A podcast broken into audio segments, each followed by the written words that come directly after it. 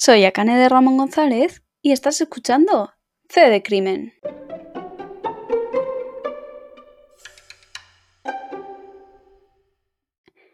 En este episodio vamos a hablar de Juan Carlos Aguilar. Más tarde se llamaría Juan C. Aguilar, es decir, Juan pero con una G al final y una H cambiada por la J.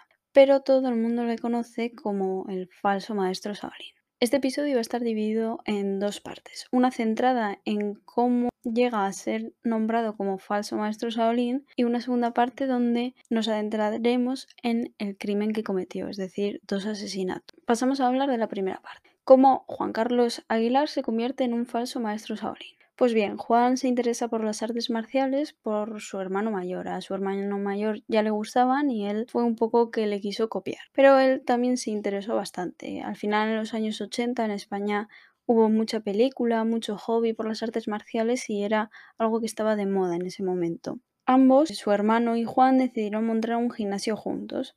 Sin embargo, en 1992 su hermano murió en unas extrañas circunstancias. Su hermano estaba en el hueco del ascensor, no sé si reparando algo o haciendo algo, cuando de repente el ascensor cayó sobre él y acabó con su vida. Es un caso que después de conocer lo que había sucedido con Juan se reabrió, sin embargo no se llegó a nada más, se cerró a los pocos días. Dos años después, Juan viajó a China y volvió al año. Ahí es cuando montó el segundo gimnasio y ahora se hacía pasar como un maestro Shaolin. ¿Pero qué es un monje maestro Shaolin? Pues bien, en Henan existe un monasterio Shaolin, un templo budista, que está relacionado con el budismo y las artes marciales. De ahí sale lo que se llama el Kung Fu Shaolin. Los monjes Shaolin son considerados como guerreros comprometidos que profesan espiritualidad, disciplina, sufrimiento, autocontrol y no violencia. Según él, se había convertido en maestro Shaolin, pero más tarde se descubre que eso es mentira. Lo que pasa es que China vio la oportunidad de sacar dinero del monasterio Shaolin que ya existía. Es decir, existe un monasterio Shaolin real, eso no cabe duda, pero donde se imparten las clases es otro monasterio. China lo que hizo fue decir, Creo que este monasterio Shaolin puede sacar mucho rendimiento económico si lo adaptamos al turismo. Entonces lo que hicieron fue montar un monasterio más pequeñito, pero igual al monasterio Shaolin real, y invertir todo su potencial en el turismo. Es decir, ahí se hacen clases de kung fu, se dan títulos, pero por mucho que te den un título, es un título de que has igual hecho alguna clase, pero no no un título de maestro Shaolin porque tampoco tienen ellos la potestad de dar mm, títulos de maestro Shaolin. Además, sus mentiras no acababan ahí. Juan afirmaba que fue ocho veces campeón de España de Kung Fu y tres veces campeón del mundo. También esto era mentira, pero lo que pasa es que no se sabía. Y lo que pasó es que hubo un revuelo en la sociedad española que hizo que Juan fuera como un maestro Shaolin real, un maestro al que adorar, un un ser súper especial y fue entrevistado por varias personalidades muy conocidas, al menos en España, como por ejemplo Javier Sierra, Eduardo Punset, hay una entrevista suya en su programa Redes, Pepa Navarro o Javier Serdán. Es decir, toda España estaba involucrada en la historia que tenía que contar Juan. Sin embargo, no era verdad. Y estas mentiras se pudieron haber sabido en dos ocasiones. Una en 1997 Juan realizó una exhibición en Marbella y empleó una extrema violencia que no es común en lo que se suponía que era un maestro Shaolin y generó muchísima polémica, al punto que Juan tuvo que disculparse y abandonar el lugar. En el 2000 fue la segunda vez que se le podría haber pillado. Juan fue a las fiestas de Espinosa en Burgos iba a exhibir sus poderes. Lo que iba a hacer era, mediante una lanza, arrastrar un coche. Me explico. La punta de la lanza iba a estar en su garganta y el final de la lanza, el cacho de madera, iba a estar en el coche. Y lo que él iba a tener que hacer era arrastrar el coche mediante esa lanza cuando tenía la punta en la garganta. Pidió un tatami, un coche, una ambulancia por el riesgo que iba a tener eso, pidió varias condiciones y el ayuntamiento hizo lo que pudo para darle esas condiciones. Sin embargo, Juan nunca, nunca realizó ese espectáculo, simplemente fue allí, rompió algún ladrillo, que también es un logro, hizo alguna acrobacia, pero nada más. Y dejó un poco colgando al ayuntamiento de Burgos, lo cual fue una pequeña polémica. pero eh, ambas polémicas pasaron desapercibidas porque lo que Juan mostraba era ser una persona muy espiritual, muy tranquila, muy serena y como que daba igual las circunstancias porque se creía más a lo que se decía que a lo que igual pasaba. Al final nos encontramos en 2013. Aquí ya empieza la segunda parte, que es cuando todo se descubre. No solamente se descubre que era un falso maestro Shaolin, que ya más o menos se podría llegar a visualizar por medio de, de lo que decían compañeros suyos o incluso alumnos suyos ya que lo definían como déspota, mentiroso, agresivo, en contra de lo que se supone que son las artes marciales. Por el día era una imagen, era serenidad, espiritualidad, artes marciales, la túnica puesta, y por la noche se quitaba la túnica para ponerse la chupa de cuero y salir de fiesta, pasarla bien.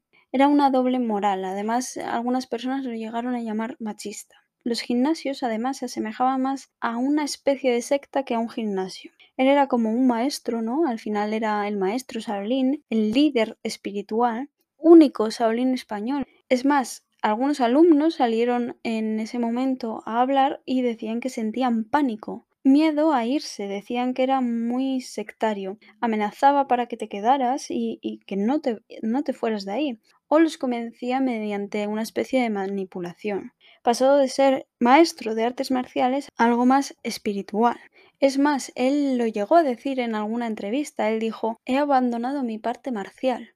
No sabemos si se refería a lo que más tarde se descubrió, ya que nos situamos finalmente en el 2 de junio del 2013, exactamente en la calle Máximo Aguirre de Bilbao, justo donde se encontraba el gimnasio Zen 4 de Juan Carlos Aguirre. A las 4 menos 20 más o menos, una mujer pasa por la acera de enfrente y ve como una mujer es arrastrada, es arrastrada dentro del gimnasio mientras pide ayuda, pide auxilio, socorro.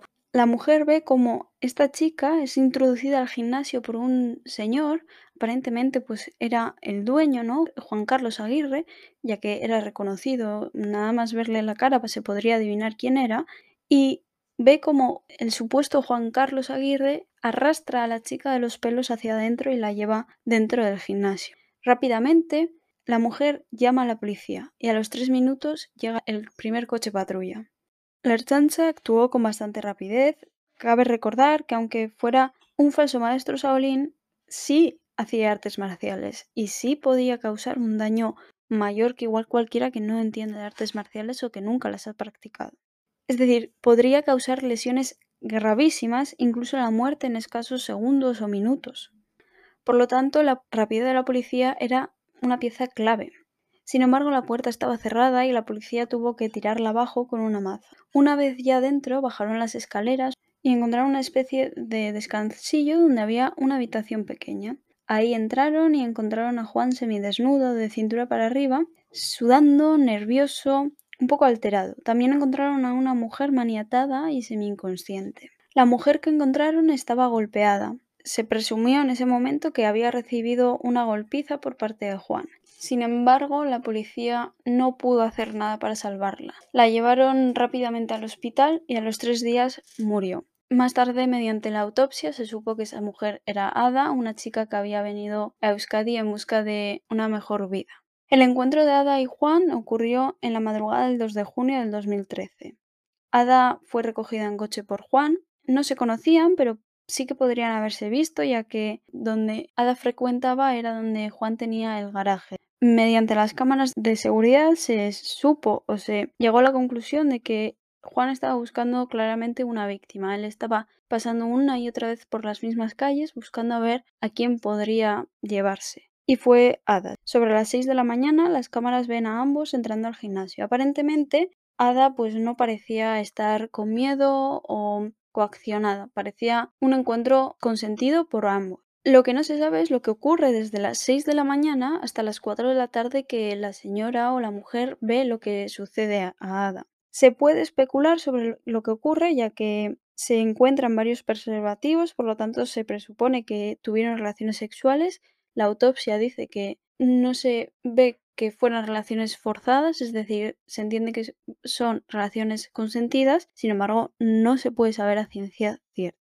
Luego, más cerca de, las 4, se entiende que debió pegarla y atarla. Él aprovecha para dejar unas bolsas de basura en el tatami y envía un vídeo a su amiga. De seguido, Ada despierta e intenta huir y es cuando sucede lo que he dicho al principio. La mujer ve cómo es arrastrada hacia adentro otra vez. Cuando Juan la arrastra de nuevo hacia adentro, este le pone una brida al cuello, un cordel al que da cinco vueltas en su cuello y finalmente le pone una cinta aislante encima. Esto hace que se muera por asfixia, más tarde la autopsia lo, confirma, que es una asfixia mecánica la causa de su muerte. Dentro del cuartucho donde encontraron a Ada se encuentra sangre, cristales, armas, diferentes pruebas que indican que Ada se defendió pese a tener bridas y estar atada y golpeada.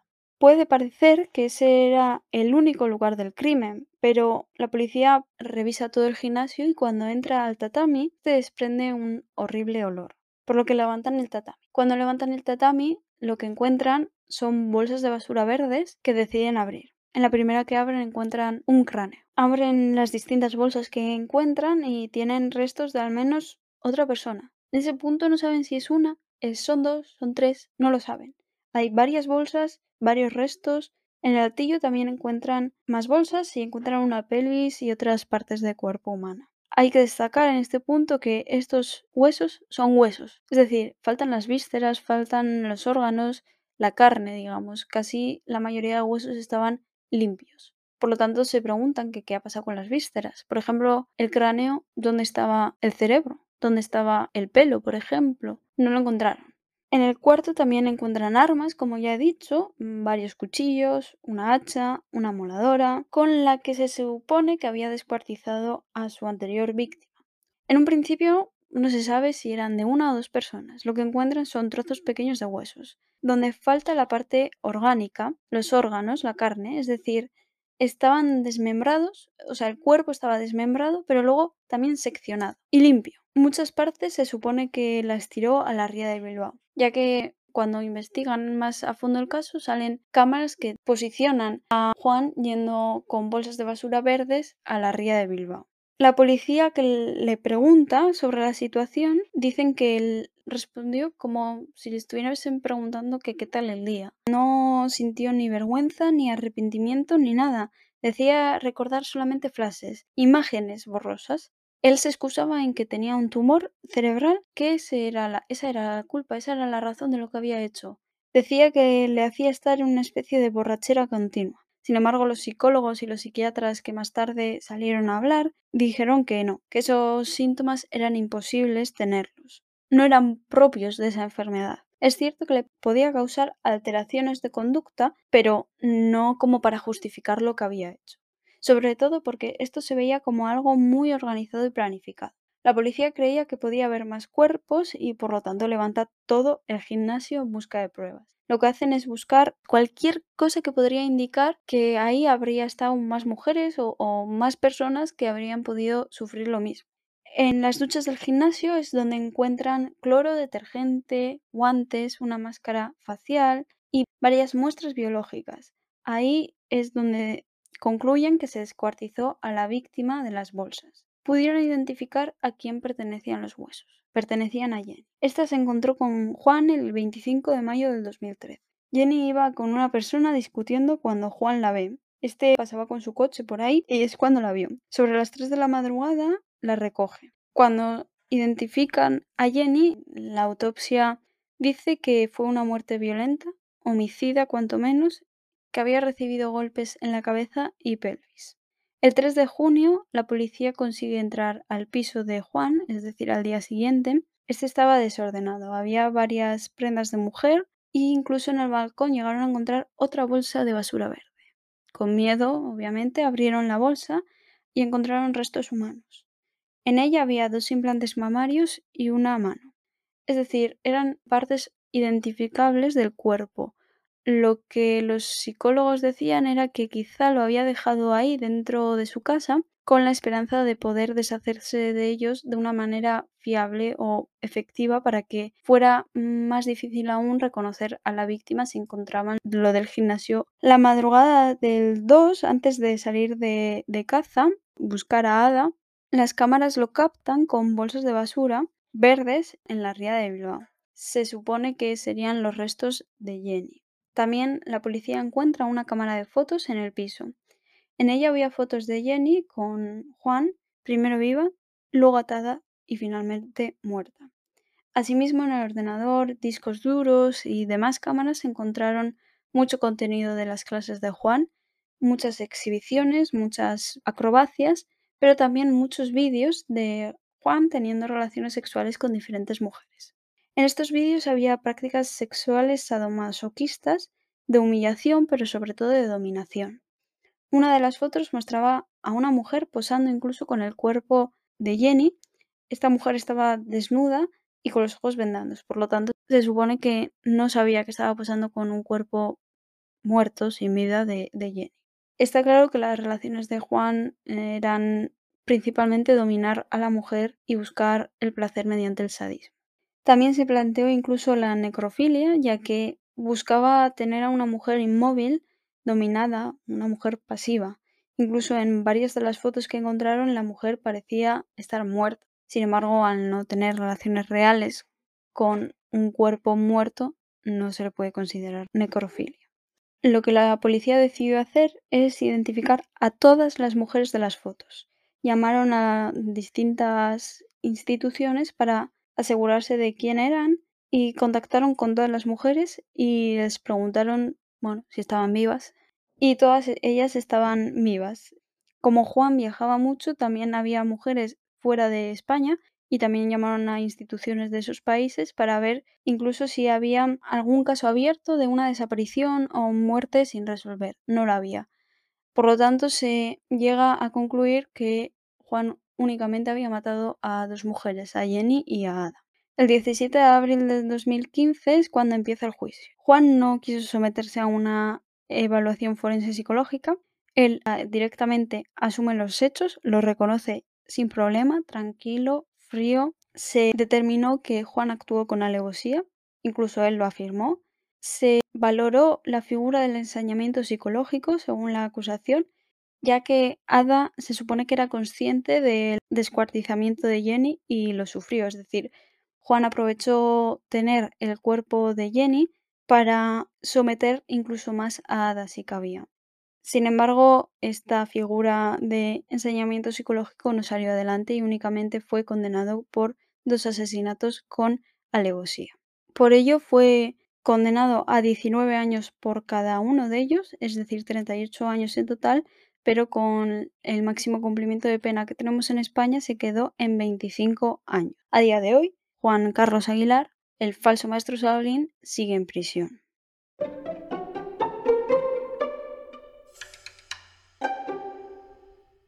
La verdad que este caso tiene muchísima, muchísima información. Posiblemente se me escape algo de mencionar, no lo dudo, pero primero analizar la parte en la que mienta toda una sociedad.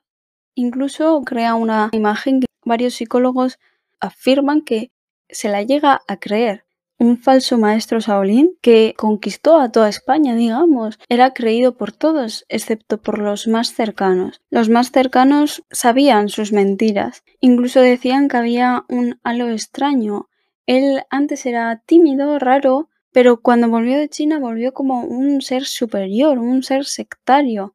Es más, todas sus mentiras se podrían haber sabido muchísimo antes si se llegara a escuchar al templo el templo español Shaolin mandó un comunicado desmintiendo sus mentiras, es decir, diciendo que ni había sido campeón de España ni del mundo, ni podía ser realmente un maestro Shaolin. Lo que pasa que esas acusaciones de que su figura era falsa pasaban desapercibidas. ¿Por qué? Pues es algo que se podría incluso investigar. Yo aquí puedo decir lo que se me viene a la mente, que es simplemente que al final es muy difícil, ¿no? Si tú tienes esa imagen de ser superior, de una persona tranquila, llena de paz, zen, o sea, no hay nada más que, que igual ver sus entrevistas, ¿no? Como todos están como al borde de la silla, atentos, escuchando lo que tiene que decir. Es muy difícil que igual tres o cuatro acusaciones rompan toda su figura, porque es más fácil creer a la persona con poder, digamos.